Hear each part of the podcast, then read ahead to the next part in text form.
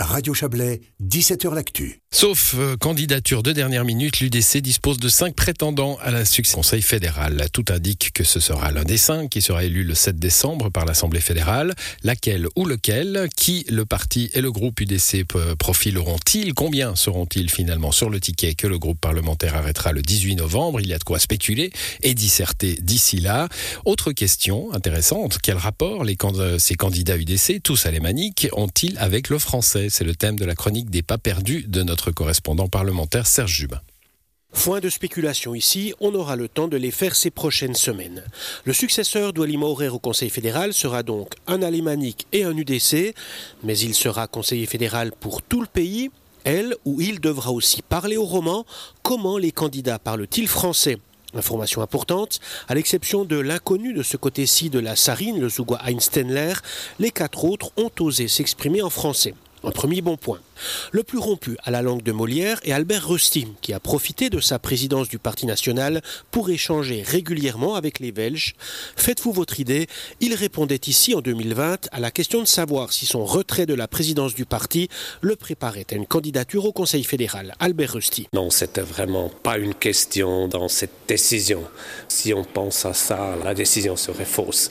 Alors, où les Maoris va faire encore les, les prochaines quatre années, peut-être même plus, ça va pas influencer C'est jamais prétendu quelque chose en politique pour les prochaines quelques années. Jamais on peut pas le faire. S'il est à l'aise en français, Albert Rusty l'est moins en prévision puisqu'Oeli Maurer a démissionné un an avant la fin de la législature. Le Zurichois Hans-Wally Vogt a non seulement surpris son monde en sortant de sa retraite politique, mais il a aussi avoué chérir la langue française et c'est une faible appréciation.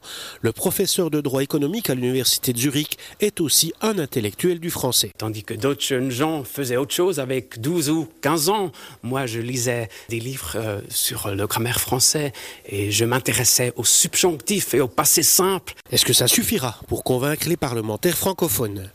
Le duo Rusty Vogt, qui pourrait se retrouver en finale de l'élection, est aussi le duo des meilleurs francophiles. L'autre bernois, Werner Salzmann, ne rechigne pas à s'exprimer en français. Écoutez-le à propos des avions de combat F-35. Il n'avait pas manqué de répartie. Nous n'avons pas besoin d'un jet légère, parce qu'avec un jet laser, c'est pas possible de sécurité, l'espace aérien, et ça marche pas si vous voulez avec un trottinette derrière un Ferrari. La nidwaldienne Michelle Bleuschliger se dit plurilingue, elle parle couramment anglais, sa maman est britannique. La question de sa double nationalité pose d'ailleurs problème à l'UDC. Elle dit aussi maîtriser le français et l'italien. Voici ce qu'elle dit de sa particularité d'être une femme candidate UDC. C'est la biologie que je suis une femme, mais c'est peut-être maintenant, c'est un avantage. Et euh, je suis fière d'être une femme et euh, pour motiver aussi autres femmes de prendre ces décisions comme ça. C'est donc une première d'avoir entendu les quatre principaux candidats UDC au Conseil fédéral qui s'expriment en français.